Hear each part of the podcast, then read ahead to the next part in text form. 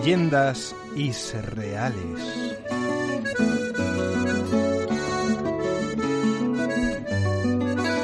Israel Espino, buenas tardes. Muy buenas tardes, compañeros. ¿Qué tal? ¿Cómo estás? Eh, no llueve por ahí, ¿no? Sí llueve, sí Ah, llueve. llueve, ah, llueve, llueve, llueve. Sí, sí, sí, poquito, poquito, pero mira, lo, lo suficiente para airear un poco el ambiente que ya estaba muy caldeado. Ya ha bajado la, ha bajado la temperatura, con lo cual en las, las peleas en el circo romano son más llevaderas, ¿no? Efectivamente. ¿Cómo, está- cómo que- se nota que esto por aquí? Hay que Sí, decir sí. que está, en- ella está en Mérida, claro, porque si no la gente dice que tontería. Mm, Oye, podría estar en Tarragona, que también tiene su También, circo. también, también, También, o, en, también. o en la misma Roma. También. En, Roma, en, Roma, hay- también. en Roma hay uno muy bueno. Eh, ¿De qué vamos a hablar hoy? Pues mira, aprovechando ya que decís lo de las, las lluvias, eh, yo me he acordado al- con este cambio de tiempo de esas ciudades legendarias que hay en España, que algunos dicen que desaparecieron bajo los lagos. Ah, sí. sí, bueno, alguna- ciudades, alguna- algunas, algunas es verdad. Bueno, decir, no, muchas algunas- es verdad. Eso digo, Aquí- muchas, muchas son verdad y se ven los campanarios cuando baja el Sí, pantano, sí, ¿no? sí, sí, Pero aquí en Extremadura y algu- alguna, como aquí en Extremadura, hay un pueblo precioso que se llama Granadilla, Mm. eh, que echaron a todos los, eh, los habitantes porque iban, iban a inundar el pueblo con, con un gran pantano. Al final no se inundó, el pueblo quedó completamente abandonado y los descendientes de aquellos que, que tuvieron que irse vuelven todos los años, el Día de Difuntos, Sí. a honrar a sus muertos allí. Hacen, en- hacen una fiesta. Bueno, eh, pero me imagino que tú nos vas a, con- a contar historias de, puebl- de pueblos o ciudades inundadas de aquella manera, ¿no? Efectivamente, lo sabes que lo mío es rizar un poco el rizo. Sí, y quiero empezar por una que ya conocemos. ¿Os acordáis cuando os hablaba de las ninfas, de la ninfa Caricia del la- el lago Carucedo, esta que cogió al romano este y luego? ¿Os Sí que era rubia, pero con mala leche, ¿no? Efectivamente, como muchas rubias, sí. Sí. Eh, pues esta, est- no vamos a hablar de la ninfa, pero sí de la laguna de, de Carucedo, en, en León, eh, cerca de las médulas. Porque cuenta una leyenda medieval que el señor templario del castillo de Ulver se encontraba en una ocasión al frente de una cacería de corzos por los montes de Borrenes, cuando se encontró con una joven pastora de tal belleza que el cruel caballero decidió forzarla allí, entre las encinas. Joder. Sí. Había un mozo en Carucedo que estaba locamente enamorado de la joven pastora y quiso tomar justa venganza por la afrenta. Lógico de aquella manera, ¿no? Lo que toca. Sorprendió al templario en una de sus frecuentes cacerías y le hundió el cuchillo en el vientre hasta cargárselo. Bien. Bueno, bien, quiero decir. Hasta vale, ahí, vale. hasta ahí, vale, dicho. entendemos. Ahora se complica un poco la cosa, ¿vale? Porque esto es completamente un culebrón de la época. Por temor a las represalias de los caballeros templarios, el joven huyó hasta encontrarse en territorio ocupado por los moros. Pero al cabo de muchos años volvió como peregrino a Compostela e ingresó en un monasterio cercano a Carucedo, y él con el tiempo llegó a ser abad de la congregación religiosa. Ah, mira. Pero en una ocasión, la gente del lugar acude al abad para pedirle ayuda contra una peligrosa bruja que había lanzado un mal de ojo sobre las personas y el ganado. Sale el abad una noche con la intención de conjurar a la bruja y se queda paralizado al reconocer a la mujer. ¿Qué, La, la suya, la, la novia. Sí, señor. Sí, señor. Qué, qué ágil eres, García, sí, señor. Hombre, Era aquella joven de quien estuvo locamente enamorado y que después de lo que le había hecho este hombre quedó un poco trastornada y andaba por ahí hecha, hecha un Cristo. A pesar del tiempo transcurrido, ella también fue capaz de reconocerle y juntos fueron a disfrutar de su, de su amor eh, al pórtico de una ermita cercana a la abadía. Pero así el abad olvidó respetar sus obligaciones con la comunidad y sus votos de castidad. Y como un terrible castigo divino, las torrenteras manaron agua bajo truenos y relámpagos hasta el punto de anegar la ermita e inundar el valle, formando el lago de Carucedo. Desde entonces se cuenta que cada noche de San Juan se oye el lejano tañido de las campanas de la abadía como recuerdo de este amor imposible. Y, y han buceado en el lago a ver si están la abadía, el fraile, la muchacha.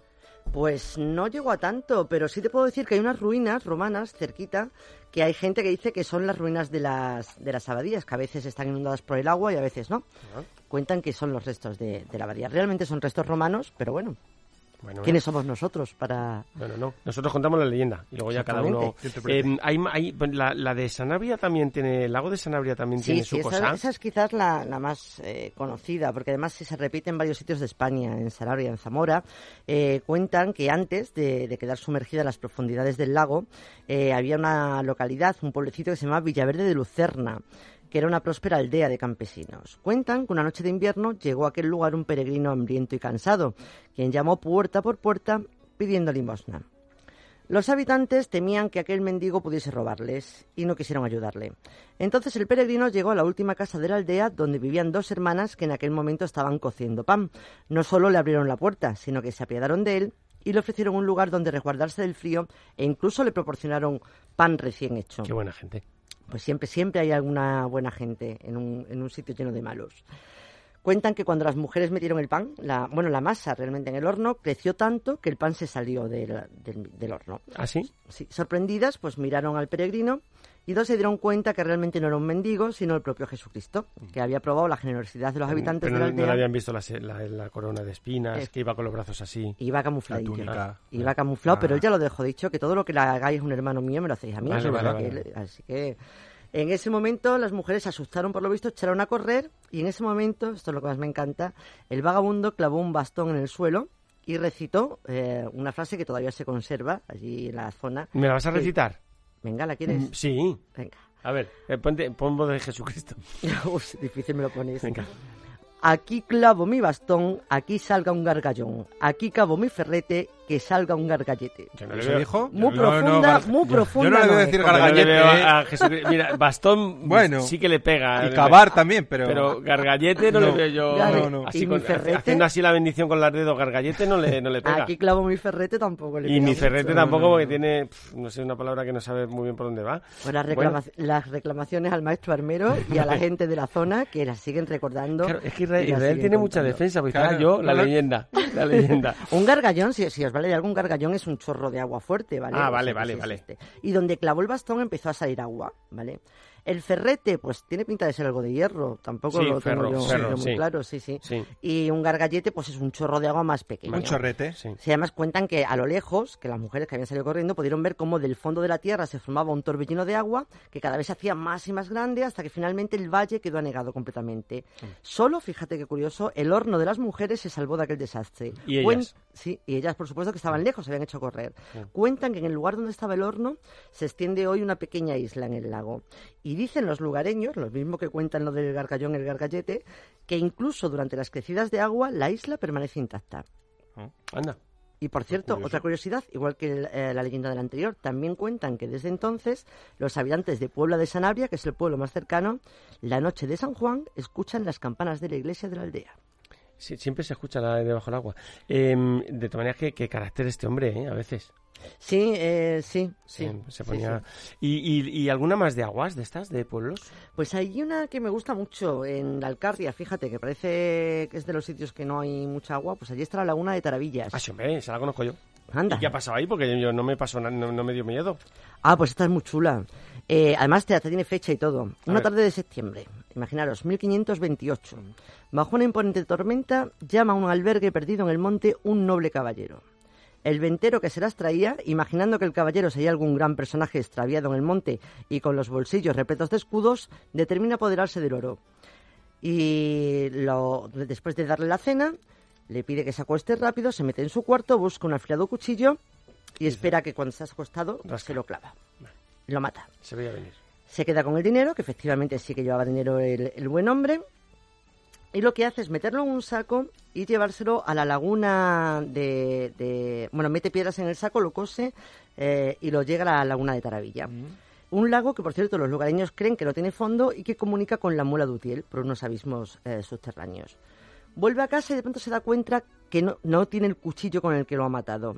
Y se inquieta porque el cuchillo tenía sus iniciales. Pero Vale. se queda tranquilo pensando, ¿quién podrá verlo nunca? Porque ningún humano jamás había llegado hasta el fondo del lago.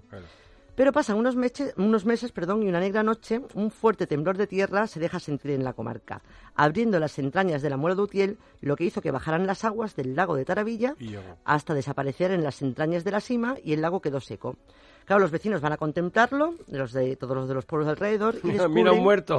Un, Un saco, saco. con piedras. Claro, claro, un saco, no, no, pero más bonito, bueno, más bonito, ¿entiendes? Sí, sí, a Un tu manera, saco- a tu manera, sí. Exactamente, a mi manera. un saco abierto con algo cortante y dentro un cadáver con un puñal en la mano, con las iniciales del hostelero grabado. O sea, el cadáver había cogido el puñal Para cuando cayera, hostelero, para cuando bajara el agua, por si acaso. La noticia evidentemente se divulgó rápidamente el asesino cuentan que al verse descubierto, antes de ser detenido, se ahorcó de una viga. Y cuentan que semanas más tarde las aguas comenzaron a llenar de nuevo el lago, pero que desde entonces se ha repetido varias veces el fenómeno. Los vecinos dicen que las aguas se retiran cuando el lago esconde algún secreto y que vuelven a aparecer cuando se le ha dado al cadáver cristiana sepultura. Pero esto de que dices de que los vecinos dicen que eso pasa cuando es y tal, ¿todavía hoy? ¿O, o forma parte también de la leyenda? Vamos a ver, esto es como todo. Mm, si tú se lo preguntas al anciano del pueblo, seguramente te dirá que sí. Claro. Si se lo preguntas al rapero del pueblo, Sí, pues te dirá que son El, el tonterías. el de la discoteca dice que... Efectivamente, efectivamente. Ah, pero yo he estado en la laguna de Taravilla, sí he estado bonita. Pero no has matado a nadie, ¿no? No, no, no, estaba lleno. No es muy bonita, muy bonita, sí, sí. Estaba el agua Sí, sí. a- arriba del todo, déjate, déjate. Sí, sí, además se puede ir, recomendamos que vayan, está cerca de Molina de Aragón, en el Parque Natural del Alto Tajo. Muy bien, pues Israel Espino, hasta el próximo martes. Un besazo, compañeros. Gordo, hasta luego. Chao.